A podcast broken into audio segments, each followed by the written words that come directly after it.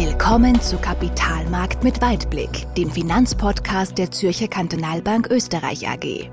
Wir sprechen über Themen, die Anleger bewegen, über das aktuelle Geschehen an den Finanzmärkten und der Weltwirtschaft und wie wir dieses einordnen und bewerten. Und hier sind Ihre Gastgeber, Hermann Wonnebauer und Christian Nemeth. Herzlich willkommen, meine sehr verehrten Damen und Herren, zu unserer neuen Folge Kapitalmarkt mit Weitblick. Das ist die Folge Nummer 35. Und wir blicken jetzt zurück auf bereits schon wieder zwei Monate im Jahr 2023. Durchaus bewegte Monate nach einem durchaus bewegten Jahr, was äh, uns als Anleger alle betroffen hat. Und wie immer begrüße ich unseren CIO, meinen Kollegen im Vorstand, Christian Nemetz. Servus, Christian. Servus, Hermann. Und jetzt sind wir schon sehr, sehr gespannt, lieber Christian, was äh, die Situation jetzt aus den Augen äh, der Zürcher Kantonalbank Österreich AG für die Anleger im Moment bringt. Wie schaut die Situation jetzt aus? Ja, Hermann, es ist ein spannendes Monat gewesen, auch wenn man sagt, ja, vieles ist so seitwärts geplätschert an den Märkten, aber insgesamt hat sich doch viel bewegt und mhm da glaube ich, sollte man, auch wenn der Februar immer ein kurzes Monat ist und deswegen ja vielleicht nicht so viele Nachrichten kommen können, aber sollten wir ein bisschen drauf schauen. Und ich möchte mit der, mit der Wirtschaft beginnen. Wo stehen wir da? Und ähm, da muss man sagen, sind wir eher optimistisch positiver jetzt nach, den, nach dem Februar. Also die Konjunkturerwartungen sind sowohl was jetzt Amerika betrifft, aber auch Europa betrifft, ähm, durchaus eher etwas optimistischer geworden. Mhm. Das hängt sicherlich auch damit zusammen, dass wir auch davon profitieren, dass in China ähm, ein, ein doch ein spürbarer Schub da durch die Wirtschaft geht, ausgelöst durch ähm, die Lockerung, was die, die Restriktionen in Bezug auf Covid betreffen. Also ich möchte es ein bisschen so vergleichen, wenn du dich zurückerinnerst, was bei uns damals 2021 äh, dann passiert ist, wie, wie wir auch die ersten Erleichterungen gehabt haben, da hat es einen massiven äh, Nachfrageboom gegeben. Nicht? Mhm. Alles das, was mhm. aufgestaut wurde, ist dann plötzlich in sehr kurzer Zeit äh, nachgeholt worden.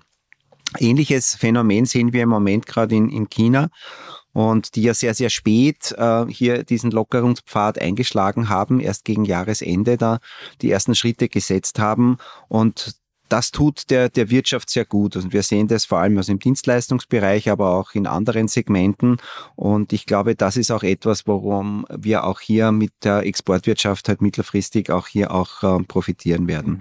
Aber auch für sich alleine genommen, also wenn man sich ja anschaut, die, die gesamten Gewinnausweise, die jetzt äh, sukzessive berichtet wurden, das ist insgesamt durchaus optimistisch. Also da gibt's eher positive Signale. Auch das Konsumentenvertrauen ähm, hat sich von sehr, sehr tiefem Niveau doch etwas stabilisiert. Also insgesamt, glaube ich, was die Wirtschaft betrifft, ist ähm, das Rezessionsrisiko generell etwas kleiner geworden. Okay. Auf der anderen Seite ist es, also gibt immer Licht und Schatten, es gibt immer zwei Seiten.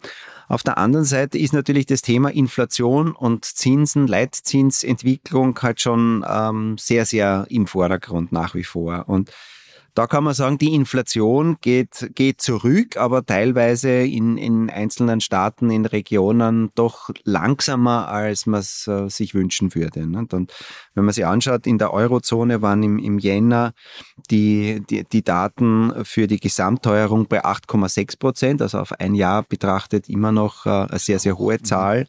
Und die Kerninflation, das ist immer das ohne volatile äh, Elemente wie jetzt ähm, Energie und, und Nahrungsmittelpreise, war trotzdem bei 5,2 Prozent. Und die Erwartungen jetzt für den Februar ist, dass wir einen Rückgang in der Gesamtteuerung sehen werden aber die Kerninflation wird sich nicht viel nach unten bewegen. Und in Amerika ist das Zahlniveau ein bisschen anders insgesamt. Äh, also ähm, die sind einmal einen Tick tiefer, vor allem in der Gesamtteuerungsrate, aber insgesamt ist dort ein ähnliches Phänomen. Ja, Das heißt, mhm. ja, wir, wir, wir gehen in die richtige Richtung, aber ja, der, der, der Weg ist auch zäher und langsamer.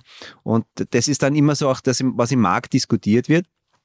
Haben wir eher ein, ein, ein, ein kurzzyklisches Inflationshoch, ja, und das ebbt dann wieder ab oder gibt es strukturelle Faktoren? Und wir haben ja auch in der letzten und in der Folge davor ja auch über die 4Ds gesprochen, also über so langfristig strukturelle Faktoren, die die Inflation auch äh, weiter oben halten werden. Und das spielt da alles mit hinein. Ja. Mhm. mhm. Und da muss man aber auch dazu sagen, die Zinserwartungen, also wo, wie weit gehen die Notenbanken, die haben sich seit dem Jahresanfang doch äh, substanziell nochmal verändert. Und wenn man sich so überlegt, gerade Amerika, das ist ja immer das, wo alle Investoren als erstes immer drauf hinschauen, da war gegen, gegen Jahreswechsel, war also so diese Terminal Rate, also die, der mhm. Endleitzins, ja. wie weit die Notenbanken gehen der war so um die, um die 5 Prozent, also knapp drunter 94. Ja.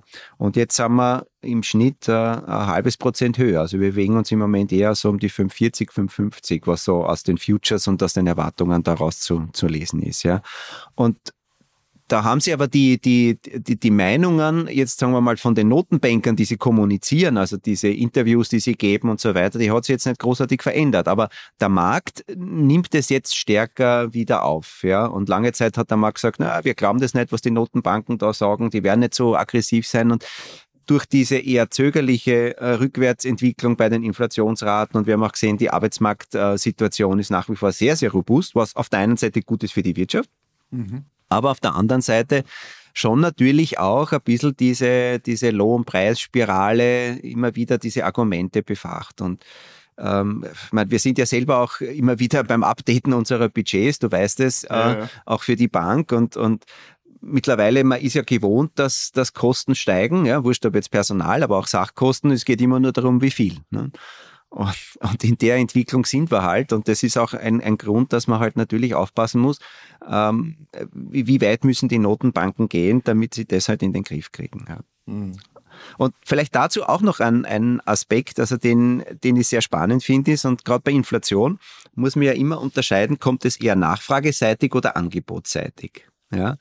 Weil wenn, wenn die Inflation höher ist, weil praktisch die Nachfrage so stark ist, ja, und äh, deswegen die Wirtschaft boomt, ja, dann kann auch die Notenbank ja entsprechend gut dagegen steuern, indem sie halt das, äh, die Nachfrage versucht zu dämpfen über höhere Zinsen und damit halt auch den Preis für viele Güter und Dienstleistungen bestimmen kann, ja. Aber wenn das angebotsseitig ist, weil einfach weniger produziert werden kann, ist das, was wir ja während der Pandemie gehabt ja, genau. haben, ja, dann, dann wirkt natürlich, also wenn da Inflation daraus entsteht, weil halt hier ähm, plötzlich das Angebot eingeschränkt ist, Lieferengpässe und was auch immer, ja, dann wirkt natürlich auch die, die, äh, die Politik der Notenbanken in einem wesentlich schlechteren Maße. Und ich glaube, man muss da ein bisschen auch aufpassen. Das ist ein bisschen so, so, so dieses Beispiel, wenn, wenn du jetzt zum Beispiel ein gesundheitliches Problem hast, sagen wir, du hast Magenschmerzen oder was auch immer, und du nimmst jetzt eine Tablette. Und ähm, da steht drauf auf dem Beipacktext, ja, das wirkt in drei Stunden. Ja, und jetzt nimmst du so eine Tablette und ähm, nach 15 Minuten sagst, boah, da hat sich aber jetzt nicht viel verbessert, ja.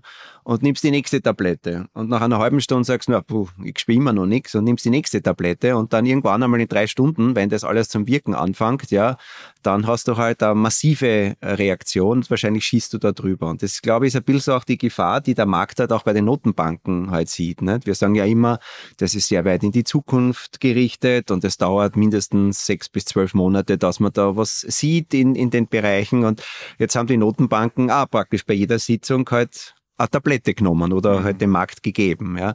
Und, und das ist halt dann immer die Frage, wie stark wirkt es und wann wirkt es. Und deswegen, ja, es wird der Zinszyklus halt ähm, weniger intensiv werden, weil man halt mit kleineren Schritten arbeitet, aber wir müssen uns darauf einstellen, dass das halt vielleicht doch ein bisschen länger dauert. Und ich habe jetzt auch noch, damit wir ein paar Zahlen noch haben, da habe ich mir auch mitgenommen, die haben wir angeschaut, ähm, jetzt, jetzt lassen wir mal die Leitzinsen weg, sondern die Investoren interessiert ja meistens dann, was passiert bei den Renditen, ne, bei den Anleihenkursen. Ja. Mhm. Und da habe ich mir angeschaut, wenn du dir seit Jahresanfang ansiehst, ja, wo waren wir zum Jahresanfang und wo stehen wir jetzt und wie war auch der Jahresstart, haben wir ja gesagt, ähm, auch auf der Anleihenseite hat es am, am, am Jahresanfang äh, schöne Kursbewegungen gegeben. Also war eher Kursgewinne zu verzeichnen. Ja. Und in vielen Märkten ist das jetzt mittlerweile wieder weg. Und, und wir haben da, gibt es am Bloomberg immer so eine nette Übersichtsseite. Da kannst du dann eingeben, zum Beispiel seit Jahresanfang, so die Bandbreite und wo ist das Tief und wo ist das Hoch. Ja. Und wenn du da die wichtigsten Märkte anschaust, dann sind alle aktuell relativ nahe am Hoch. Ja, mhm. also Amerika hat von der, von der Bewegung bei den Renditen kaum mehr was übrig, kratzt an der 4%-Markte für zehnjährige US Treasuries. Ja. Mhm. Ähm, Großbritannien, Frankreich, Deutschland, egal was du anschaust, die sind alle relativ weit oben. Ja, also das einzige, wo die, die, die Spreads ein bisschen zusammengegangen ist, es hat geholfen, ist Italien. Du hast dann einen Zinsrückgang bei den Schweizern, ja, in der Eurozone insgesamt dadurch auch noch ein bisschen was durch die ähm, Entwicklung, vor allem auch bei Italien. Aber auch Schwellenländer, also Emerging Markets Anleihen sind in Rendite gestiegen. Also, mhm. und das ist auch genau das, was wir jetzt im Moment sehen, ähm, dass halt da viel Bewegung da ist und ähm, auch wenn man sagen kann, eigentlich im, im, im Februar so viel ist nicht passiert, aber unter der Oberfläche hat es viel, viel Entwicklung gegeben. Mhm. Ja, mhm. und das hat uns sehr beschäftigt, auch ähm, für die Frage, wie positionieren wir uns. Mhm. Ja. Da kommen wir da eh gleich dazu, aber jetzt habe ich noch eine Zwischenfrage zu den Magenschmerzen. Äh, die Notenbanken kennen ja meistens auch die Beipackzettel und wissen, dass es eine Zeit lang dauert, bis das Medikament der Zinserhöhung dann zu wirken anfängt.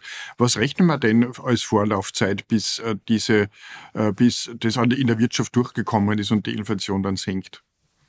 Also es wirkt ja jetzt schon, ja, und die Notenbanken haben ja auch, also gerade wenn man sich Amerika anschaut, ja jetzt nicht vorgestern begonnen, aber die Entwicklungen, die wir jetzt sagen wir mal in den letzten drei, sechs Monaten gesehen haben, die sind noch gar nicht so am Markt drinnen, mhm. ja, also mhm. in der in der Regel kann man sagen äh, eher zwölf Monate, so im Schnitt, manchmal ein bisschen mehr, ein bisschen weniger, dauert es schon, bis das dann voll äh, reinschlägt. Und was man schon sieht, ist, ähm, dass natürlich ähm, gerade was, was Mieten betrifft und damit Hypothekarzinsen und so weiter, gerade in Amerika, ähm, das hat einen, einen massiven Einfluss gehabt und de dementsprechend gibt es auch einen dämpfenden mhm. Effekt. Das spürt man. Ja, aber jetzt auch was, was äh, die Nachfrageseite betrifft, also nach Dienstleistungen, nach Konsumgütern etc., ähm, das dauert, weil viele natürlich dann auch noch ähm, eine Zeit lang versuchen, mit, mit Reserven da halt gegenzusteuern und zu sagen, ja, das möchte ich jetzt nicht verzichten, da greife ich auf Reserven zu, aber das wird sie langfristig dann nicht ausgehen. Und was,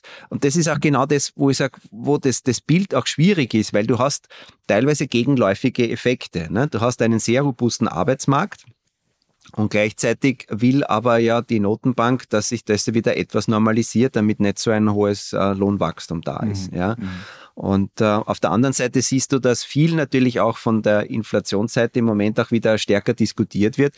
Was passiert durch die ähm, starken Unterstützungszahlungen der Regierungen? Ja, das war ja vor zwei, drei Monaten noch tabu, darüber zu sprechen, aber letztendlich ähm, ist auch das ein Thema. Ne? Genau. Befeuert genau. es nicht auch die Inflation? Mhm. Ja, mhm. und diese, diese Diskussionen werden stärker werden. Okay. Da bin ich mir ganz sicher.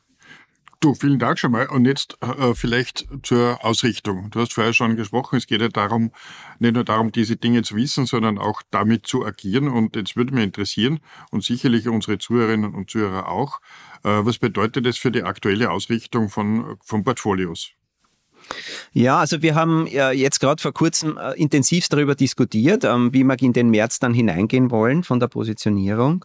Und wir werden etwas defensiver werden. Ja, mhm. also wir, wir nehmen ein bisschen auch Gewinne mit. Ja, und der Hintergrund ist, dass also da schlagen auch zwei, zwei Herzen in meiner Brust. Auf der einen Seite sehe ich sehr viel positives Momentum. Also immer dann, wenn, wenn der Markt leicht zurückgeht, merkst du relativ rasch, da gibt's Kaufinteresse. Ja? Okay, ja. Und, und das ist an und für sich ein positives äh, Zeichen. Man sieht, Liquidität ist noch immer da. Es gibt ja zwar genügend Anlagealternativen, aber Aktien real gesehen ist nach wie vor das Instrument, mit dem du halt den Werterhalt und noch einen Zuwachs ähm, am ersten er erreichen kannst.